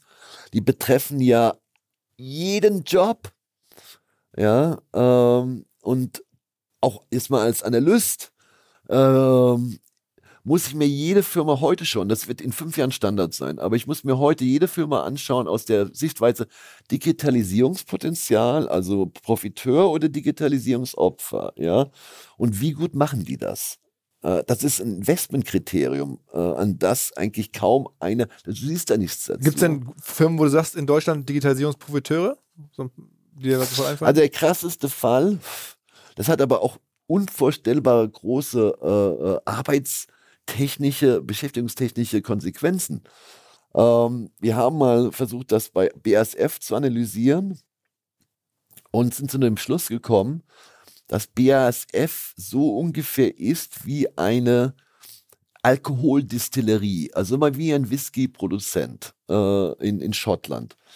Der hatte vor 100 Jahren noch 200 äh, Angestellte und heute wird also diese ganze Whisky-Produktion automatisiert mit sieben Leuten gemacht. Und äh, bei der BSF ist äh, ein Digitalisierungspotenzialabbau der Personalaufsicht äh, von zehn Jahren durchaus denkbar von 80 Prozent. Das heißt, die, die, Firma wird dann massiv wertvoller. Ja, aber äh, wenn das jetzt jeder macht, äh, das hat natürlich volkswirtschaftliche Implikationen. In anderen Bereichen, in denen wir auch äh, gut informiert sind, also im Automobilbereich habe ich mit Professor Lienkamp in, äh, zwei Bücher veröffentlicht. Das ist einer der großen Päpste. Solltet ihr auch mal interviewen. Ähm, bei der E-Mobilität schon vor drei Jahren haben wir die Trends äh, vorausgesagt, die heute eingetreten sind. Äh, damals wurden wir im, im, ersten Buch wurden wir belächelt. Das kann nicht sein. Ja, ist es aber so jetzt. Zulassungswachstum und so weiter. Ähm, und dann in diesen ganz wichtigen äh, personalintensiven Branchen, wie es ist Recht, ähm, es ist Steuer, ähm, es ist Wirtschaftsprüfung, also diese Servicebereiche. Äh, mein lieber Scholli, äh, da ist auch locker 50 Prozent. Weißt du was? Wenn so viele Arbeitsplätze verloren gehen, wen willst du denn noch ihr äh, äh die Plastiktüten verkaufen? Ja. Okay. Also, okay. also du, bist, du bist auf jeden Fall, also mit Blick auf die deutsche äh, Wirtschaft, bist du eher skeptisch. Oder eher, eher also wir, was mich wirklich wahnsinnig anfixt, ist Financial E-Learning. da werden wir definitiv im ersten Quartal die erste geile Investment in Finanzkapitalmarktserie rausbringen. 25 Stunden Videomaterial. Bezahlbar. Mit White Papers. Top Zeugs. Mhm. Ausbildung, Ausbildung, Ausbildung. Und dann schaue ich auf die Statistiken in Europa, also weltweit äh, von den Wirtschaftsländern, da sind wir im untersten Fünftel, was Digital Learning betrifft, Mann. Mhm. Wir haben eine bescheuerte äh, äh, Vierer äh, Telekommunikationsinfrastruktur und die Fünfer wird nicht besser, weil du kannst nicht gleichzeitig Milliarden abschröpfen für Lizenzen und dann erwarten, dass die Firmen für etliche Milliarden äh, geile Netze ausbauen. Mann, wir sind schlechter als Peru. Mhm. Ja, äh, hallo? Also äh, ich, ich glaube, wir sitzen da auf unseren Fründen. wir haben Warum soll denn nicht jedes deutsche Kind, vor allem die sich mit Deutsch schwer tun, mit Migranten-Background, warum soll, sollen die keinen PC haben? Der kostet ja auch nicht mehr. Der wird sogar noch wahrscheinlich von den Hardware-Leuten umsonst gemacht, weil die Marktanteile gewinnen wollen. Dann habe ich digitale Kurse. Türkisch-Deutsch, äh, Russisch-Deutsch, äh, äh, Französisch-Deutsch, wenn die aus Afrika kommen, oder Syrisch-Deutsch. Dann, dann können die sich da vorsetzen. Dann kommt doch ein Lehrer und checkt das mal einmal die Woche ab, ob die das machen. Wir können eine gleich, also wir können eine Gleichchancengesellschaft im digitalen Zeitalter schaffen, die sich gewaschen hat, Mann. Und wo sind wir bitte? Wir sind beschissen. Wir haben noch nicht mal die richtigen Abläufe digital installiert in unseren Ämtern. Da sind wir auch im untersten Fünftel. Mann, was ist denn aus uns geworden? Wir sind doch ein hochtechnologisiertes Land. Wir haben hier so richtig smarte Leute, die davon was verstehen. Und es scheitert an einer kompletten Inkompetenz in der Politik. Mhm. Auch, auch einer katastrophalen Priorisierung. Ja, okay, cool, rette die Welt, lasst sie nicht versauen. Aber Wohnungen sind wichtiger und Ausbildung ist noch wichtiger. Mhm. Chancengleiche ist noch wichtiger. Wo liegen unsere Prioritäten? Also so Klimawandel macht dir nicht so viel Sorgen. Ja, Klimawandel ist ein ernstes, fucking ernstes Thema. Aber wenn ich, ich habe das grünen äh, äh, Thema, die grüne äh, wird, also Umweltpolitik mal quantifiziert in einem Beitrag für Russia Today und habe mich da relativ sauber mit Zahlen beschäftigt. Ja, liebe Leute, was denken wir denn? Wir sind ein Prozent der Weltwirtschaft, äh, der Weltwirtschaft, äh, der Weltbevölkerung grob. Äh, von der Weltwirtschaftskraft, lass uns mal drei, vier Prozent vielleicht sein. Und wir machen hier eine Nummer und machen Vorreiter, finde ich ja alles gut. Aber für wie viel fucking Geld? Carbon-Zertifikate ist eine der größten Betrugsmärkte weltweit nach Zigarettenschmuggel und Mehrwertsteuerbetrug. Verdammt nochmal, was ist denn das für ein schwachsinniger Ansatz? Ähm, ich, ich sehe alle diese Themen in der Politik mega trocken, ja, und recht gut äh, äh, mathematisch und empirisch fundiert.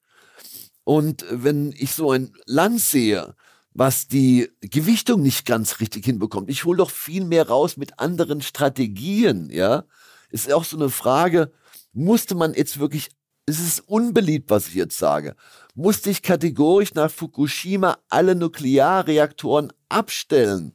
Die neue Nukleartechnologie und die Endlagerungsmöglichkeiten, die wir haben, die sind endlos besser als vor 20 Jahren.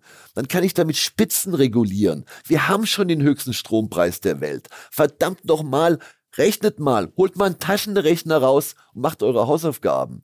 Das ist ein, ein, das ist das Schlimmste, an, unserer, äh, an unseren Parteien, die sind fast durch die Bank wirtschaftlich komplett inkompetent. Mhm. Okay. Wow. Also, was eine Reise. Ähm, mhm. was, was, was, was für ein Leben, was für Meinung. Ja. Ähm, Deswegen bin ich nicht so beliebt, okay? Also, man kann das verstehen.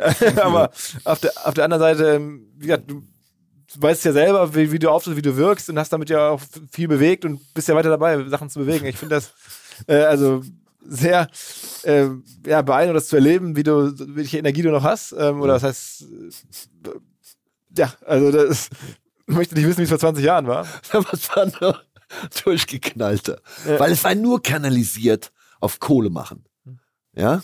Und heute ist es wirklich so ein bisschen verantwortungsvoller und, äh, und, und, und, mein Horizont hat sich erweitert. Aber die Energie ist ja immer noch da. Ja. Mhm. mhm. ja. also vielen Dank, äh, dass du so, so offen warst und uns das Update gegeben hast, was du erzählt hast aus deinem Leben.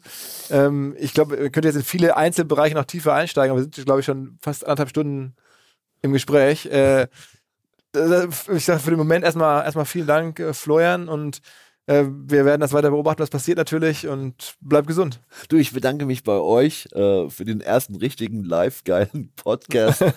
Uh, und schön, dass wir das anschneiden konnten und dir und euch weiter Erfolg, weil ihr bringt halt auch, auch Sachen, die es sonst nirgendwo gibt. Ja, uh, und das ist, ist, ist klasse. Ja, meine uh, jungen Stars hier sind komplette oh, hier Podcast-Freaks von euch. Ja, viel, zu Entstands. Ja. Vielen, vielen Dank. Vielen okay. Dank. Ciao, ciao. Ciao. In Köln entsteht möglicherweise gerade ein neues deutsches Unicorn und zwar, weil wir alle naiv sind und Fehler machen und die uns davor beschützen. Die Rede ist von der Firma SoSafe, die dafür sorgt, dass wir trainiert werden, unsere Belegschaft, unsere Kolleginnen und Kollegen trainiert werden, einfach nicht mehr auf Scams, auf Betrüger reinzufallen, die uns Mails schicken wie jetzt Login-Daten ändern oder dein Cloud-Account wurde deaktiviert, auf die dann geklickt wird und die dann nachher großen Schaden anrichten, weil hinter diesen Mails einfach Cyberangriffe stecken Attacken, die menschliche Naivität ausnutzen. 85% aller Cyberattacken, die erfolgreich sind, gehen zurück auf menschliche Fehler und nicht auf besonders gutes Hacken oder so, sondern wirklich darauf, Sachen zu machen, die auf die Menschen reinfallen und genau davor schützt euch SoSafe. Wer glaubt, das betrifft mich nicht, wer glaubt, bei uns im Unternehmen kann ich mir das nicht vorstellen, den lade ich ein, kostenlos sich einem Angriff von SoSafe auszusetzen, natürlich ohne Risiko und zu schauen, wie naiv eure Leute sind oder auch nicht, versus dem Schnitt 30% Prozent beträgt die Klickrate normalerweise auf solche Phishing-Mails. Also die Gefahr ist wohl offensichtlich sehr groß und SoSafe hilft dann im Zweifel mit Angriffssimulationen, mit Risikoanalysen, mit Auswertungen und natürlich dabei die sogenannte Human Firewall zu stärken. Insbesondere natürlich auch in Bezug auf KI, die ja häufig auf Seiten der Betrüger dabei mit eingesetzt wird. Alle Infos, ihr könnt euch selber attackieren lassen unter sosafe.de slash OMR. Zurück zum Podcast. Dieser Podcast wird produziert von Podstars bei OMR.